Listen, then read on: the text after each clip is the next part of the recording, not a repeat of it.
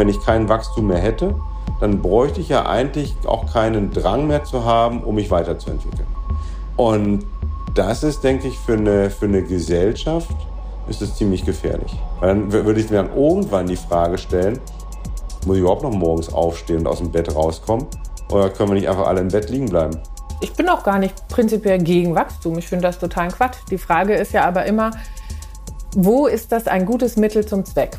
Und das ist vielleicht die allerwichtigste Botschaft. Es ist kein Zweck an sich. Um unsere Lebensqualität zu erhöhen, brauchen wir nicht unbedingt mehr Wirtschaftswachstum.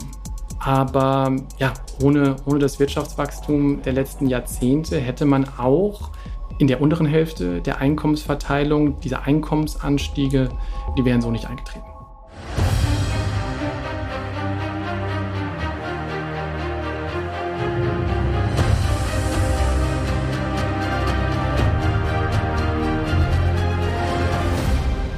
Moin, hier ist Terra X, der Podcast mit Thora Schubert.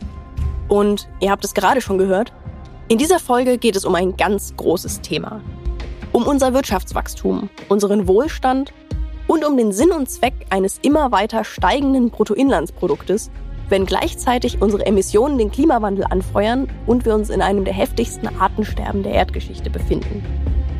Muss also unsere Wirtschaft wirklich weiter jedes Jahr mehr produzieren als im Jahr davor?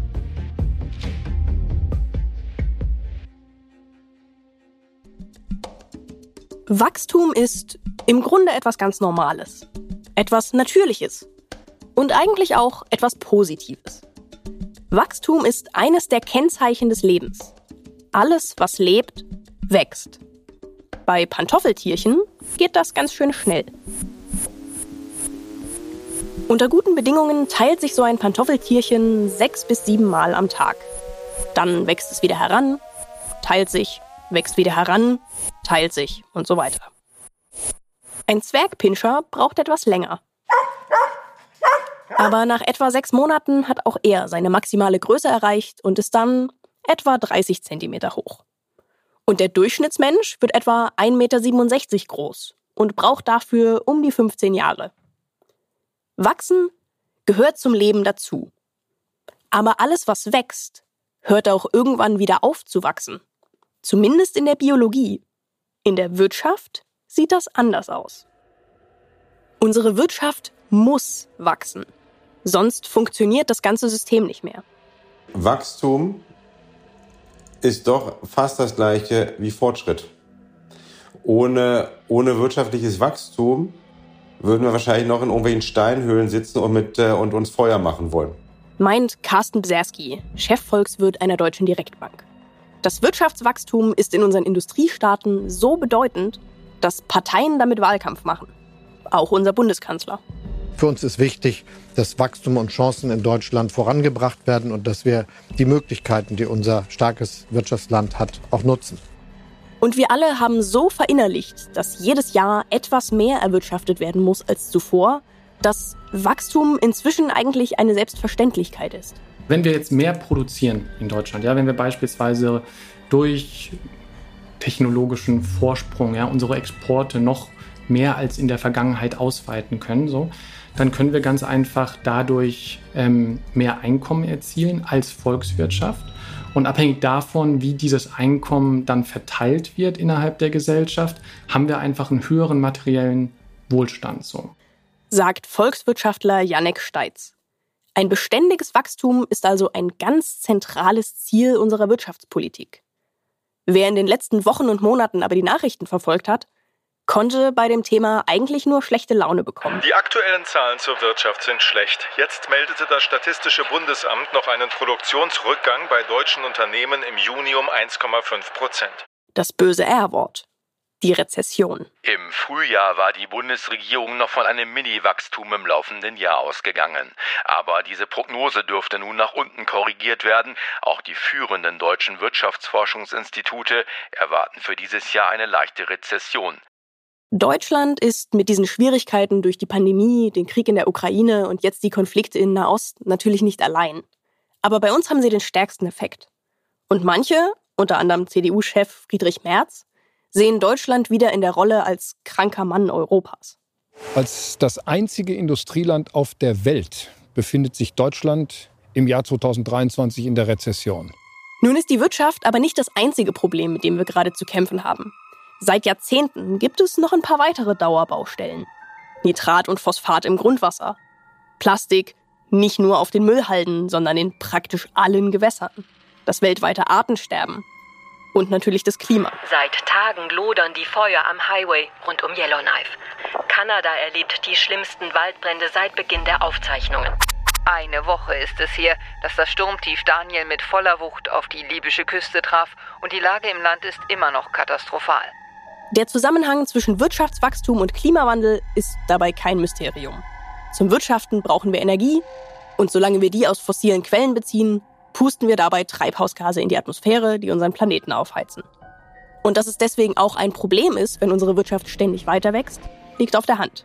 Jedes System, was lebendig ist, hat eigentlich irgendwann ein Optimum erreicht, um das gut erfüllen zu können, für was es angelegt wurde. Und deshalb ist diese Suche, wann ist Wachstum ein total positiver Impuls und wann muss es auch wieder nachlassen, damit es nicht zum Zwang wird und wir nicht rauskippen aus dem Optimum, das ist die eigentlich spannende Frage. Meint Nachhaltigkeitsforscherin Maja Göpel. Und um genau diese Frage soll es in dieser Podcast-Folge gehen. Sind die schlechten Zahlen, die die deutsche Wirtschaft gerade bringt und die ersten Warnungen vor einer Deindustrialisierung des Landes, sind die ein Grund zur Sorge?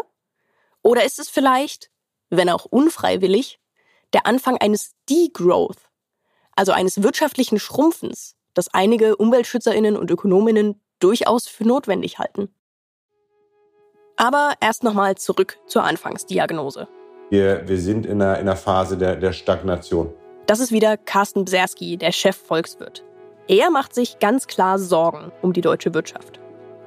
Wenn wir uns mal ein bisschen die, die Zahlen anschauen. Wir haben eine Industrieproduktion, die 7% unter dem Vor-Pandemie-Niveau lag. Also wir befinden uns im Sommer 2023. Wir vergleichen das mit äh, dem, dem Januar 2020 und wir sehen, die Industrieproduktion ist 7% schwächer ist, äh, das ist nicht gut. Ja. Ähm, wir haben auch eine Situation, Wirtschaftswachstum dieses Jahr wird wahrscheinlich ein bisschen schrumpfen, minus 0,3, minus 0,5 ähm, Prozent sehr wahrscheinlich und im nächsten Jahr wird es aber auch nicht viel besser werden. Besonders hart trifft diese Entwicklung die Industrie. Autohersteller können weniger Wagen verkaufen als erwartet und die chemische Industrie findet nicht genug Abnehmer. Aber auch andere Wirtschaftsbereiche leiden. Das Bauwesen zum Beispiel klagt besonders stark über Auftragsrückgänge. Bisher hat das noch keine gravierenden Konsequenzen. Wenn es allerdings so weitergeht, dann könnte es sein, dass nicht nur Banken und Aktionäre darunter leiden, sondern wir alle.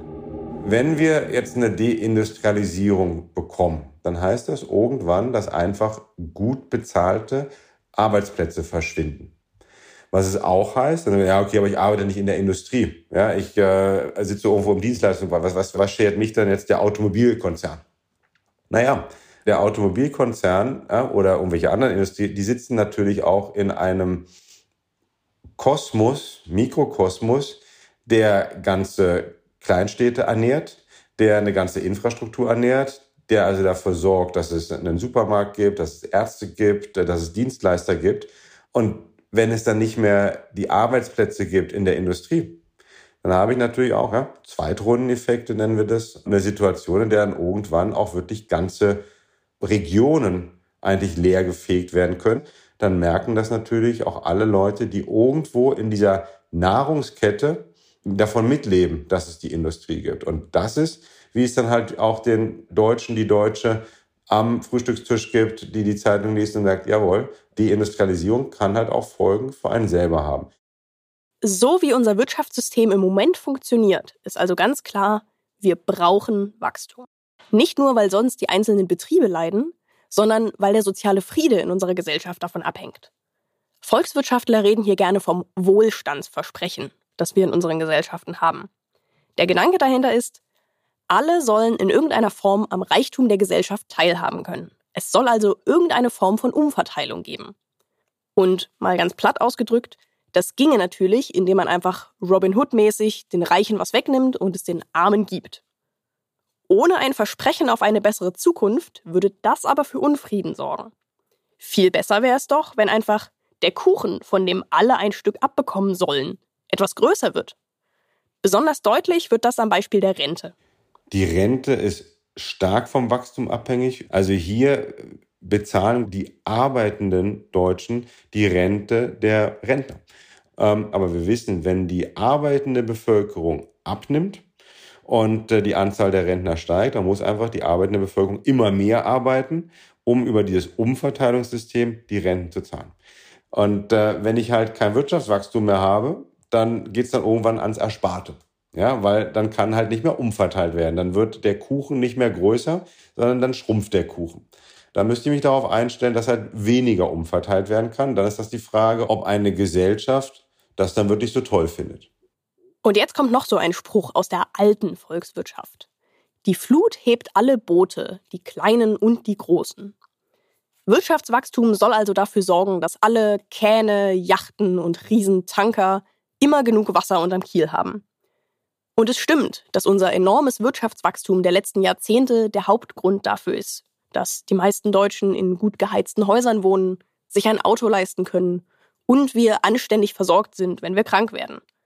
Trotzdem stimmt dieser Spruch aber nicht ganz. Das muss man auch zugeben. Also selbst mit steigendem Wasserständen ähm, stiegen die größeren Boote doch ein Stück schneller als die kleineren. Ja, hat damit zu tun, halt, wie die Gewinne der Globalisierung ähm, verteilt wurden. Ganz deutlich wird das zum Beispiel durch eine Studie der Hilfsorganisation Oxfam. Bei uns in Deutschland bekommen nämlich 99 Prozent der Bevölkerung nur 20 Prozent des jährlichen Vermögenszuwachses. Die restlichen 80 Prozent gehen dagegen an das eine reichste Prozent der Deutschen. Die Umverteilung funktioniert also nicht besonders gut, um nicht zu sagen miserabel. Und in den USA gibt es ein ähnliches Problem, meint Janek Steitz. Beispielsweise hat die USA eine deutlich höhere Produktion, also Bruttoinlandsprodukt pro Kopf. Ich glaube, knapp 20 Prozent höher als in Deutschland. Aber beispielsweise ist die Lebenserwartung in den USA um, um knapp fünf Jahre geringer als in Deutschland. Janek Steitz ist Volkswirtschaftler und leitet die Arbeit im Bereich Industrie und Klima beim Think Tank Dezernat Zukunft. Dieser Think Tank wird in erster Linie durch Spenden finanziert, hauptsächlich von der Open Philanthropy Foundation, aber auch von der Friedrich Ebert Stiftung. Und wenn sich jetzt Janek Steitz die Situation in den USA anschaut, dann heißt das in seinen Augen für das Wirtschaftswachstum eines Landes? Die Produktion, die wirtschaftliche Aktivität ist nicht unbedingt ein Indikator dafür, wie gut es Menschen vor allen Dingen auch in der Breite in einem Land geht. Und das liegt daran, dass das Bruttoinlandsprodukt, dieses Konzept, viele Fragen ausblendet, wie jetzt beispielsweise die Verteilung von Einkommen innerhalb einer Volkswirtschaft oder die Qualität von ähm, ja, der öffentlichen Daseinsvorsorge, des Gesundheitssystems äh, etc.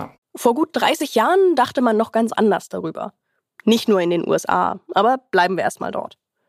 1992 standen in den USA Präsidentschaftswahlen an. Amtsinhaber war damals George Bush, der ältere der beiden Bushs, und er rechnete sich zunächst gute Chancen aus. Kurz zuvor hatte er Saddam Hussein im Irak gestürzt, was ihm viel Zustimmung in der Bevölkerung einbrachte. Im Laufe des Wahlkampfes aber gewann sein Gegenkandidat Bill Clinton immer mehr die Oberhand. Denn der setzte nicht auf die Außenpolitik, sondern auf die Wirtschaft. Und Clintons inoffizieller Slogan war It's the economy, stupid. It's the economy, stupid. It's the economy, stupid. Sinngemäß übersetzt, es geht um die Wirtschaft, Dummkopf. Clinton versprach seinen WählerInnen vor allem eins: mehr Wachstum. Und die Zeichen dafür standen gut. Es war die Zeit kurz nach dem Zusammenbruch der Sowjetunion. Der Kapitalismus hatte gesiegt, die Börse boomte und die Globalisierung legte den Turbogang ein. George Bush schaffte es nicht, diesen Aufwärtstrend für sich zu nutzen. Clinton hingegen warb ganz klar mit seinem Wirtschaftskonzept und wurde am Ende auch gewählt. So fiel der am längsten anhaltende Konjunkturaufschwung in der Geschichte der USA in seine Regierungszeit. Zwischen 1993 und 2000 wuchs das Bruttoinlandsprodukt der USA im Durchschnitt um außerordentliche 3,9 Prozent pro Jahr. Das brachte Arbeitsplätze, Wohlstand und sorgte dafür, dass die Bevölkerung Bill Clinton jede Menge Affären verzieh und ihn sogar ein zweites Mal ins Amt wählte. Die Ernüchterung kam erst, als klar wurde, dass vom großen Aufschwung in den unteren Schichten zu wenig ankam.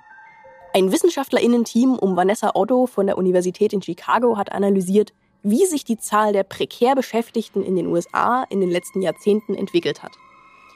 In dem Artikel, den sie dazu veröffentlicht hat, gibt es einen Graphen. Und auf dem sieht man Folgendes. Die Zahl derer, die zwar arbeiten gehen, von ihrem Gehalt aber kaum leben können, steigt immer weiter an, trotz beständigen Wachstums. Es gibt zwar eine kleine Delle während des massiven Aufschwungs unter Clinton, insgesamt geht die Kurve aber eindeutig nach oben. Und in Deutschland sind die Verhältnisse vergleichbar. Auf der einen Seite melden Unternehmen wie VW, der Softwarekonzern SAP oder Chemieriesen wie Bayer und BASF immer wieder Spitzengewinne. Und die DAX-Unternehmen insgesamt verbuchten in den letzten beiden Jahrzehnten ein Rekordjahr nach dem anderen. Auf der anderen Seite ist aber die Zahl der atypisch beschäftigten Menschen seit den frühen 1990er Jahren stark angestiegen. Atypisch beschäftigt heißt zum Beispiel, dass jemand weniger als 20 Stunden pro Woche arbeitet, einen befristeten Vertrag hat oder in Zeitarbeit ist. Das ist also nicht unbedingt gleichbedeutend mit prekär beschäftigt. Trotzdem ist die Zahl derer, die an der Armutsgrenze oder sogar darunter leben, hier besonders hoch. 1992 waren noch etwa viereinhalb Millionen Menschen in Deutschland in so einem atypischen Beschäftigungsverhältnis. Bis 2010 hat sich die Zahl aber beinahe verdoppelt auf knapp 8 Millionen. Das war der Höchststand. Dann fiel die Zahl leicht wieder, aber 2022 waren es immer noch gut 7,2 Millionen also deutlich mehr als in den frühen 90ern. Die Idee, dass Wachstum den sozialen Frieden sichern soll, ist also, naja, eben nur eine Idee. Wachstum allein reicht dafür nicht aus. Es braucht auch gerechte Regeln für die Teilhabe am Wachstum. Matthias Binswanger, ein bekannter Schweizer Ökonom, der zu den einflussreichsten Wirtschaftswissenschaftlern im deutschsprachigen Raum zählt, hält Wachstum aber noch aus einem anderen Grund für wichtig. Oder besser, für bitter nötig. Zumindest in unserem Wirtschaftssystem. Er spricht für die westlichen Industrieländer von einem Wachstumszwang. Und damit wir uns das besser vorstellen können, hat er sich eine kleine Geschichte ausgedacht, in der es schon wieder um Boote geht.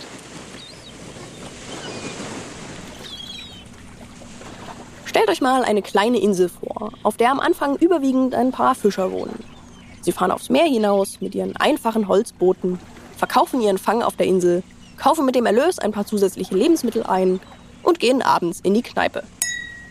Auf dieser fiktiven Insel gibt es also ursprünglich eine Kreislaufwirtschaft ohne Wachstum. Dann aber kommen Wirtschaftsberater auf die Insel und empfehlen den Fischern, sich bessere Motorboote zu kaufen und damit ihren Fang zu optimieren.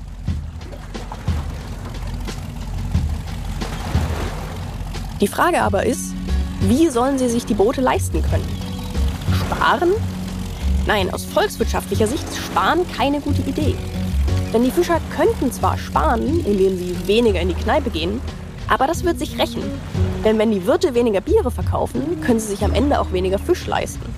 Wenn also alle Fischer gleichzeitig sparen, würden sie sich selbst ins Bein schießen. Denn dann würgen sie die Nachfrage an ihrem eigenen Produkt ab und die ganze Kreislaufwirtschaft klappt zusammen. Damit das nicht passiert, sollen die Fischer also einen Kredit aufnehmen. Sie schlagen ein, kaufen die Motorboote, können weiter rausfahren, mehr Fisch fangen, zusätzliche Geschäfte machen und mehr Geld verdienen. Damit zahlen sie dann zum einen den Kredit zurück. Und weil noch was übrig bleibt, können sie sich mehr Lebensmittel leisten und öfter in die Kneipe gehen.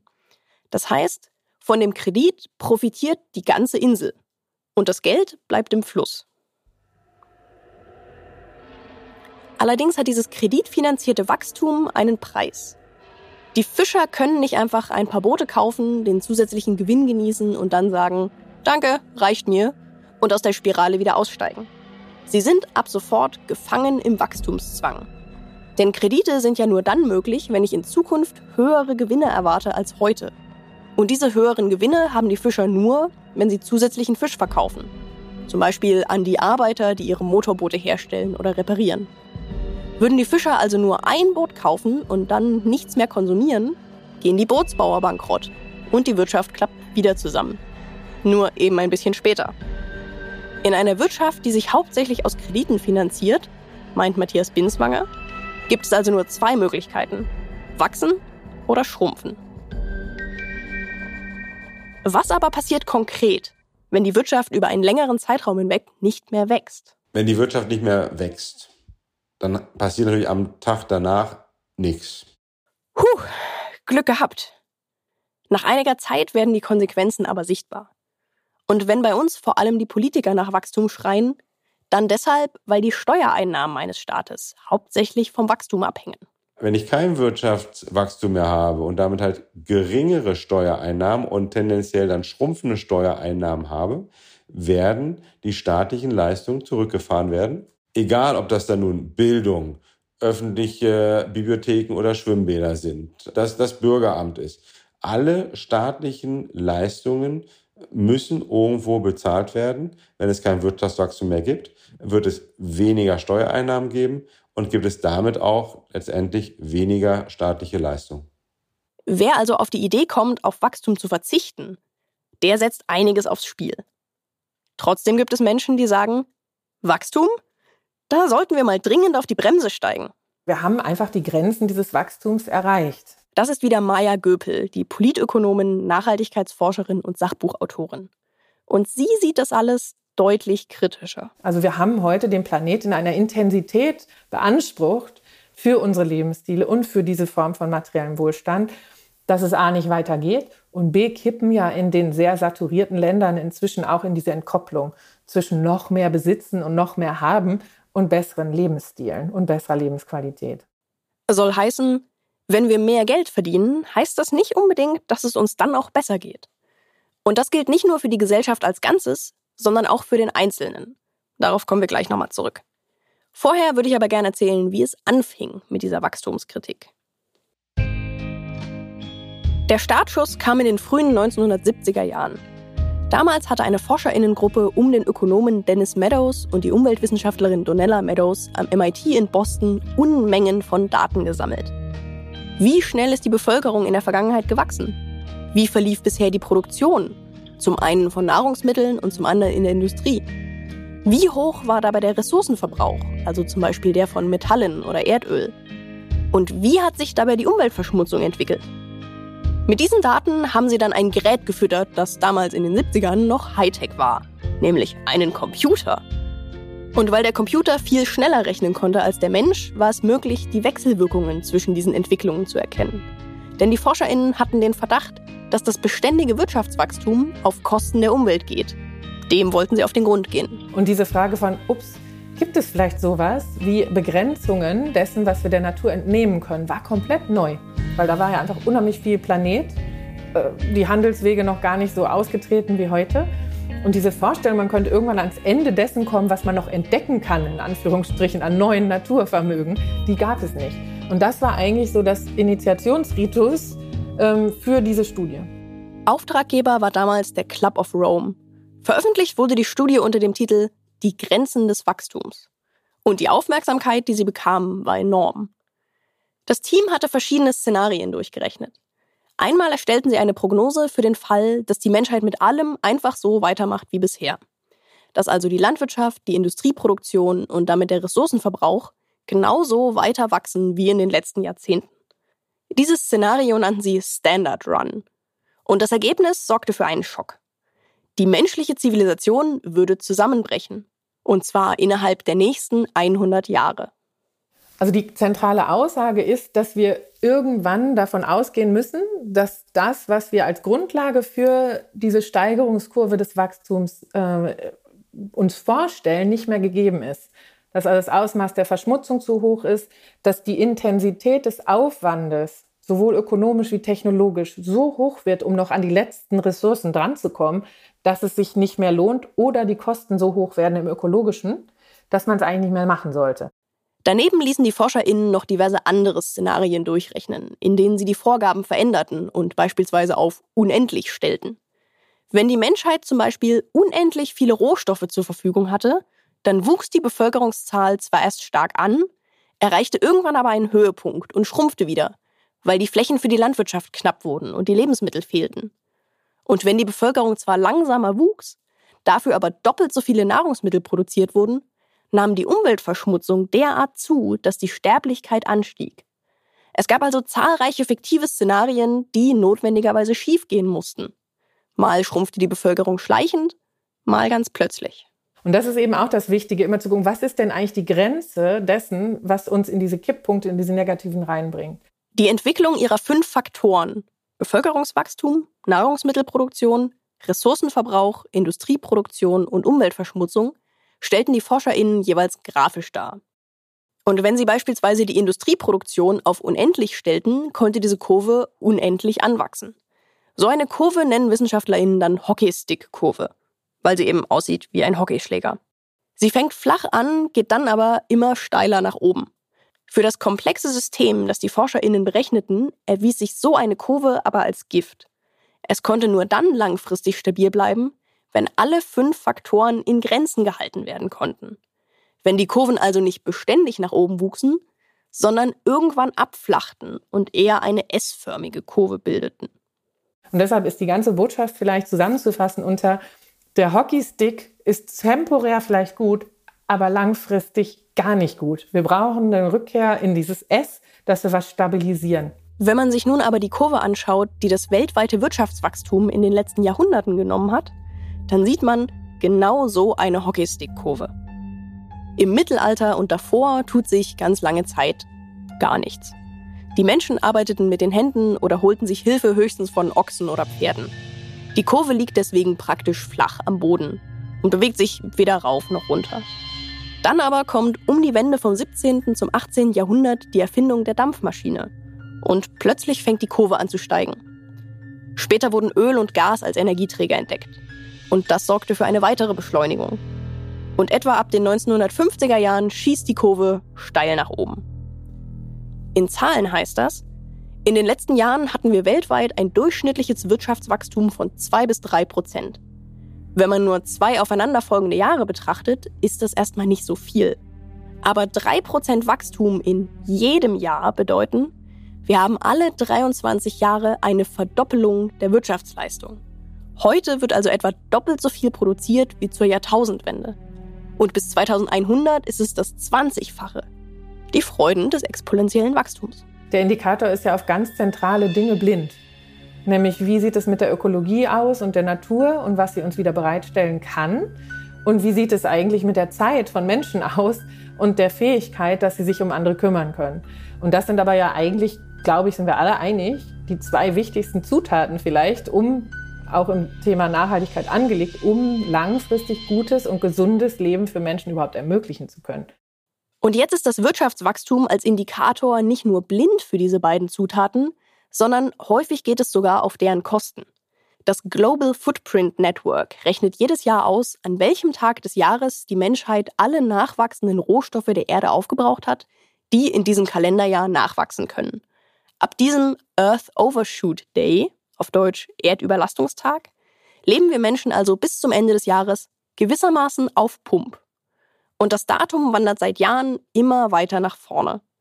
1970 fiel der Earth Overshoot Day auf den 29. Dezember. Da ging es also noch. 1990 war er aber am 11. Oktober schon erreicht. Und 2023 gingen wir bereits am 2. August in die Miesen. Und wenn man das jetzt mal rein wirtschaftlich sieht, muss man sagen, das lohnt sich nicht. Das Bundesamt für Naturschutz hat zum Beispiel eine Schätzung herausgegeben, wie viel es den Menschen kosten würde, wenn es keine Bienen mehr gäbe und der Mensch selber dafür sorgen müsste, dass die Blüten der Pflanzen bestäubt würden. Vorausgesetzt, wir könnten das zuverlässig bewerkstelligen. Das Ergebnis des Bundesamtes, es würde uns über 150 Milliarden Euro kosten. Das ist mehr als der Jahresgewinn von Apple, Facebook, Microsoft und der Google-Mutter Alphabet zusammen.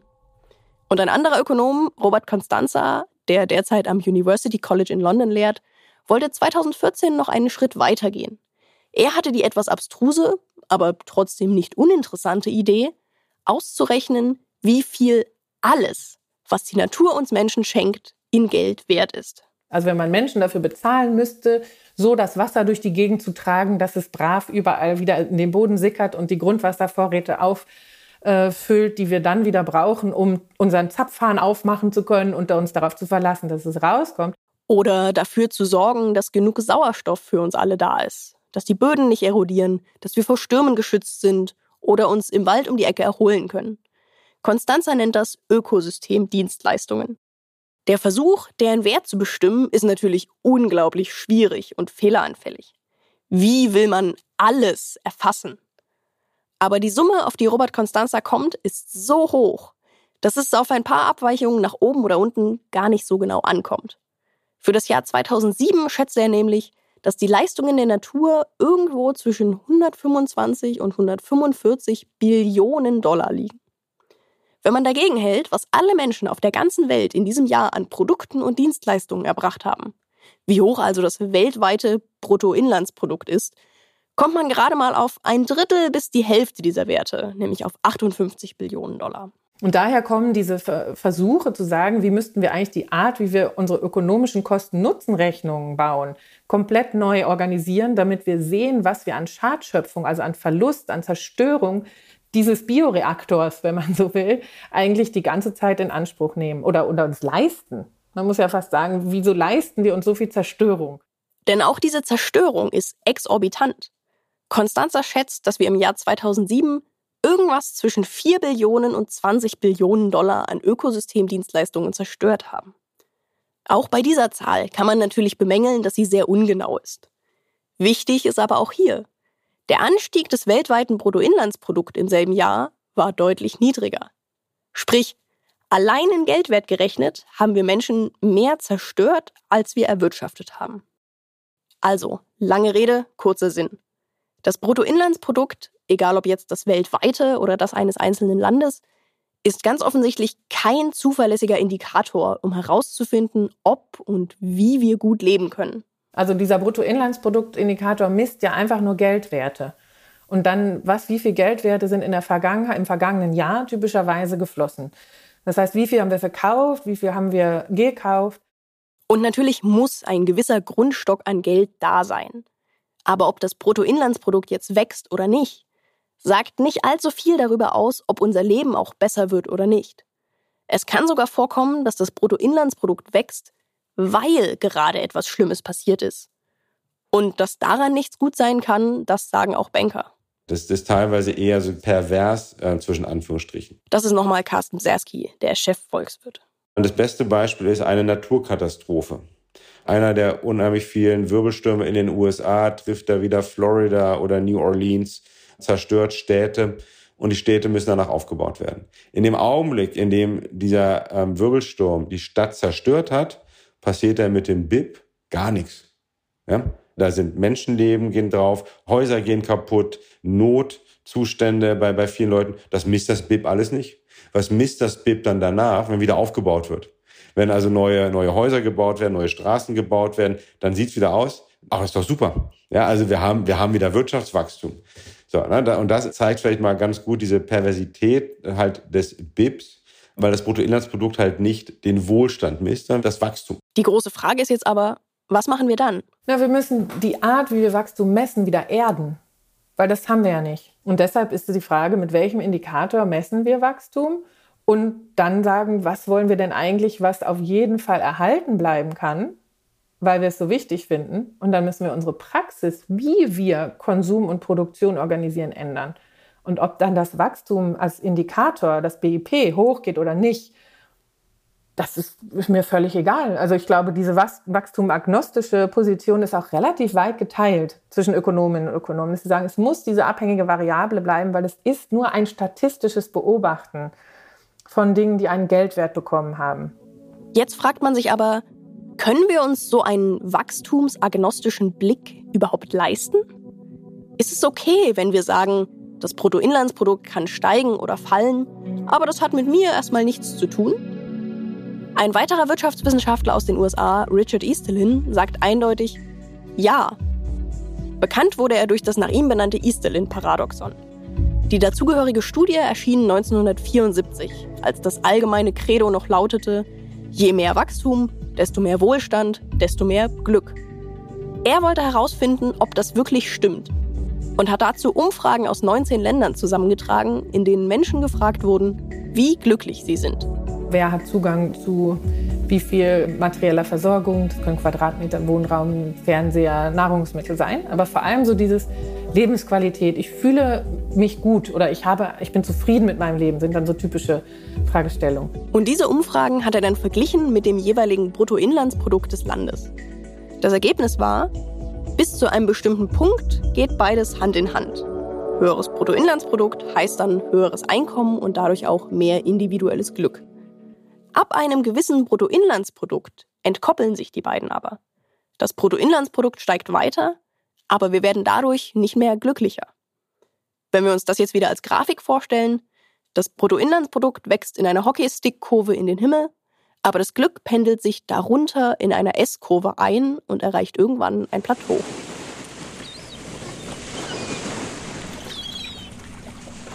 Erinnert ihr euch noch an die Fischer auf der Insel, von denen vorhin die Rede war?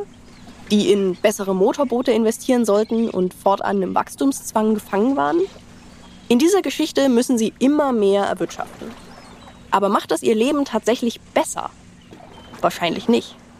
Denn mehr produzieren heißt mehr arbeiten, weniger Freizeit, weniger Zeit mit Freunden und Familie verbringen und so weiter. Um unsere Lebensqualität zu erhöhen, brauchen wir nicht unbedingt mehr Wirtschaftswachstum. Das war nochmal Yannick Steitz vom Dezernat Zukunft. Und er würde sich jetzt vielleicht nicht als expliziten Wachstumskritiker sehen, aber mit dem Begriff des Wachstumsagnostikers kann er sich anfreunden. Denn als Zielvorgaben für die Wirtschaft wünscht er sich kein möglichst hohes Bruttoinlandsprodukt, sondern eher die Dekarbonisierung zu beschleunigen, die Ungleichheit zu reduzieren, Gesundheitsinnovation zu verbessern und die Lebenserwartung zu erhöhen. Und das alles ist seiner Meinung nach möglich, egal ob die Wirtschaft als Ganzes nun wächst oder nicht. Deswegen hält er es für wichtig, klar nach verschiedenen Wirtschaftssektoren zu unterscheiden. Manche sollen wachsen, andere dagegen müssen schrumpfen. Zum Beispiel die ölbasierte Plastikproduktion. Ja, also die Plastikproduktion basiert heute überwiegend äh, auf dem Einsatz von fossilem Naphtha was eben auf, auf Erdöl zurückgeht. Und deswegen hat man beispielsweise auch in der Bundesrepublik Deutschland ja schon Maßnahmen gesehen, wie ein Verbot von Einwegplastiktüten. Neben den Wachstumsagnostikern gibt es aber noch Menschen, die ganz klar ein generelles Schrumpfen für nötig halten, die also ein sogenanntes Degrowth oder eine Postwachstumsökonomie befürworten. Und die sehen das Ganze strenger. Die Degrowth-Gemeinde würde sagen, okay, wir müssen aber noch weitergehen. Wir müssen beispielsweise auch Luxusgüter verbieten oder zumindest stark einschränken. Also zum Beispiel private Jets oder große private Luxusjachten. Es gibt noch andere Luxusgüter, die eben relativ emissionsintensiv sind. Und es gibt auch eine große Forschung, die zeigt, dass eben Menschen mit besonders hohen Einkommen, sehr hohen Einkommen und sehr hohen Vermögen, dass die eben auch mit Abstand am emissionsintensivsten leben. Eine dieser Studien stammt vom Umweltbundesamt.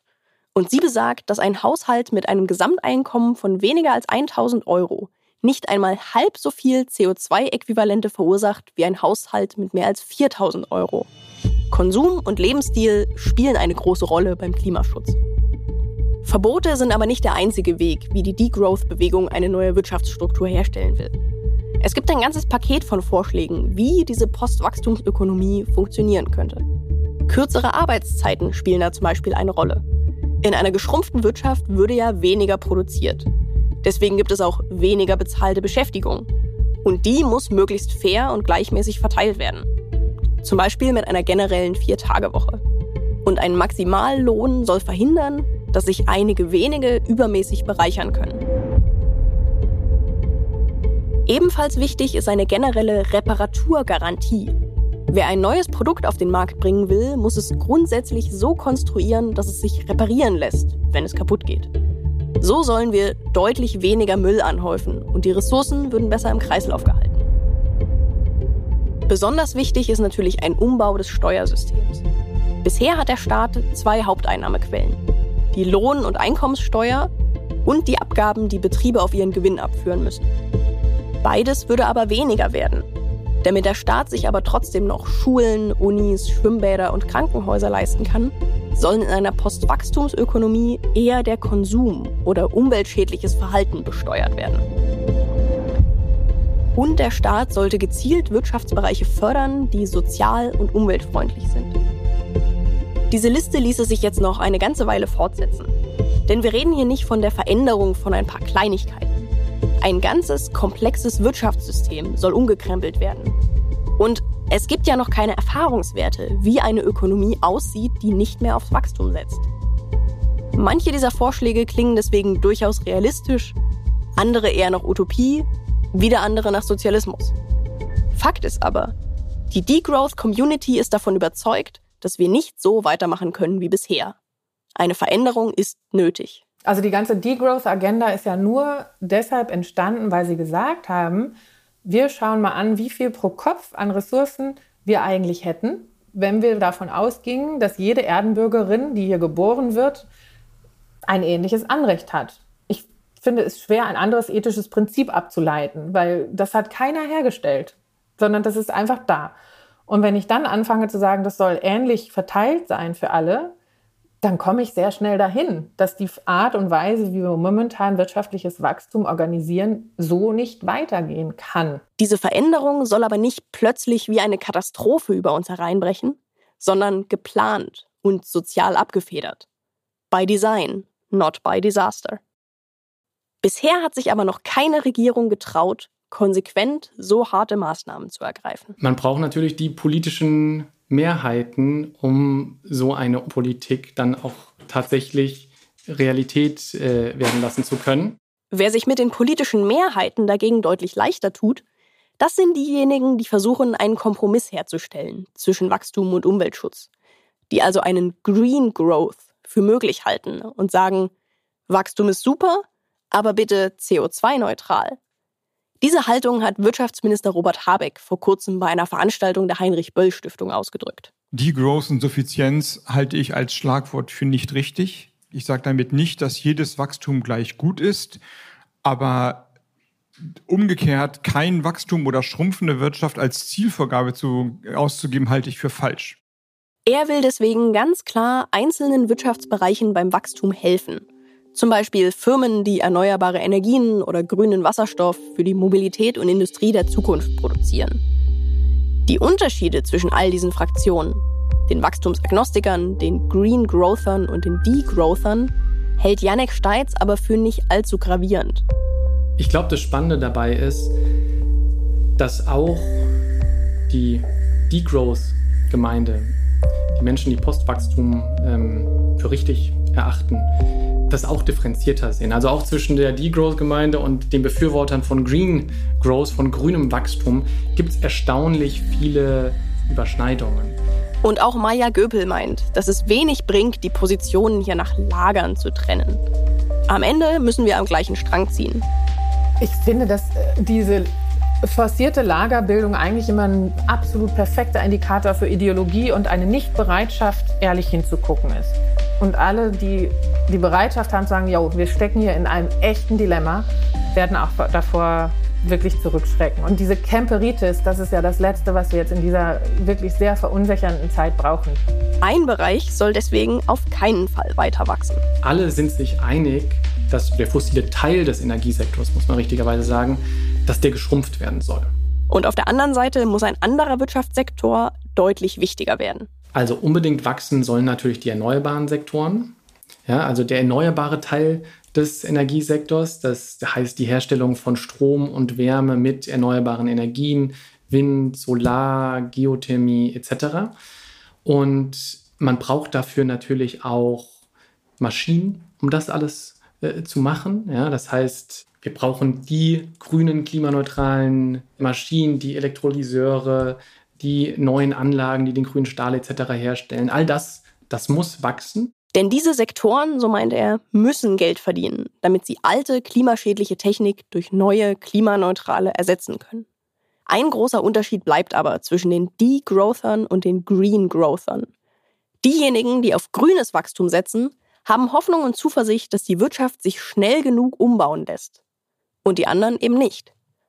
Die Degrowth Community hält Green Growth für zu langsam, um dem Klimawandel noch wirksam etwas entgegensetzen zu können. Sie bezweifeln, dass es möglich ist, den Reparaturmodus schnell genug zu aktivieren. Also genug Elektrolyseure für die Wasserstoffproduktion zu produzieren oder E-Fuels preiswert herzustellen oder genug Speicherkapazität für eine komplett fossilfreie Energieversorgung aufzubauen. Denn die Erfahrung der letzten Jahrzehnte zeigt, Politik und Wirtschaft haben sich viel zu lange Zeit gelassen. Der Fortschritt kommt wesentlich langsamer daher als der Klimawandel. Und noch etwas befürchten die Degrowther, dass der sogenannte Rebound-Effekt alle technischen Neuerungen wieder zunichte macht. Klassisches Beispiel dafür die Autoentwicklung. In den 50ern gab es Kleinwägen, die 7, 8, 9 Liter verbrauchten. Obwohl die Autos damals viel leichter waren als heute und weniger PS hatten. Aber die Motoren waren eben noch nicht so ausgereift wie heute. Das änderte sich im Laufe der Zeit. Nur der Verbrauch ist kaum gesunken. Die Motoren wurden deutlich effizienter, aber der Gewinn wurde sofort wieder aufgefressen, weil die Autos heute mehr PS haben, deutlich schneller und deutlich schwerer sind. Wer nun recht hat, ob uns die Zeit davonläuft oder nicht, kann niemand mit Sicherheit sagen. Janek Steitz hat aber einen etwas ernüchterten Blick auf die Zukunft. Ich wünsche mir sehr, dass wir es schaffen. Ich habe aber tatsächlich erhebliche Zweifel, dass wir es schaffen. Also, wenn man sich aktuell die, die politischen Mehrheiten anschaut und so den Dekarbonisierungsfortschritt auch global, dann gibt es viele Fortschritte, die wirklich Hoffnung machen, ja, weil es jetzt anfängt, schneller zu gehen als in den letzten Jahren, als in der Vergangenheit. Aber, und das ist sozusagen das große Aber, man ist immer noch weit, weit davon entfernt, das zu machen, was wirklich notwendig ist. Insofern, ähm, ja, vor dem Hintergrund jetzt von so Krisen äh, wie dem, dem russischen Angriffskrieg und jetzt auch der aktuellen so wirtschaftlichen Lage, die einen dann immer wieder zurückwirft, ist es, glaube ich, wirklich noch offen, äh, ob wir das, äh, wenn man diesen Time Constraint so ernst nimmt, ob wir das hinkriegen. Die Eingangsfrage dieser Folge war, ist die Rezession, in der sich Deutschland gerade befindet, eine schlechte Nachricht oder eine bittere Notwendigkeit? Ganz klar lässt sich das auch nach unseren Gesprächen nicht beantworten. Denn im Moment brauchen wir Wachstum. Ein sinkendes Bruttoinlandsprodukt ist aktuell ein Fehler im System. Deswegen, nein, die Rezession ist keine gute Nachricht. Arbeitsplätze sind in Gefahr, Steuereinnahmen sinken und es wird an vielen Orten zwischenmenschlich ungemütlicher. Aber dass das Wachstum ewig weitergeht, das ist mit gesundem Menschenverstand einfach nicht vorstellbar. Mit dieser Diagnose ist auch Carsten Bserski einverstanden. Es wird kein endloses Wirtschaftswachstum geben angesichts des Klimawandels, des Artensterbens, der Naturkatastrophen. Das heißt, wenn ich wirklich als Weltbevölkerung diese Themen ernst nehme, dann werde ich verzichten müssen. Und Verzicht heißt kein Wirtschaftswachstum. Denn alles, was wächst, verbraucht dabei etwas anderes. Und wer das Bruttoinlandsprodukt als einzigen Indikator für den Zustand der Wirtschaft heranzieht, der übersieht, dass die Wirtschaft zurzeit auf Kosten der Umwelt und der sozialen Gerechtigkeit geht. An alternativen Indikatoren wird deshalb seit langer Zeit gearbeitet. Ideen und Konzepte werden in Hochschulen erdacht, in Parteien diskutiert und auf Konferenzen verändert, verworfen oder neu angegangen. Wie das Ergebnis schlussendlich aussehen wird, wird sich zeigen. Wichtig ist aber, die Wirtschaft muss dem Menschen dienen und nicht umgekehrt. Im Namen des gesamten Teams bedanke ich mich fürs bis zum Ende zuhören. Denn das war's für heute mit Terra X, dem Podcast. Alle bisherigen Folgen gibt es in der ZDF Mediathek und auch überall sonst, wo es Podcasts gibt. Mein Name ist Thora Schubert und ich hoffe, ihr seid bei der nächsten Folge wieder mit dabei. Ich bin es jedenfalls. Man hört sich. Dieser Podcast ist eine Produktion von Kugel und Niere im Auftrag des ZDF.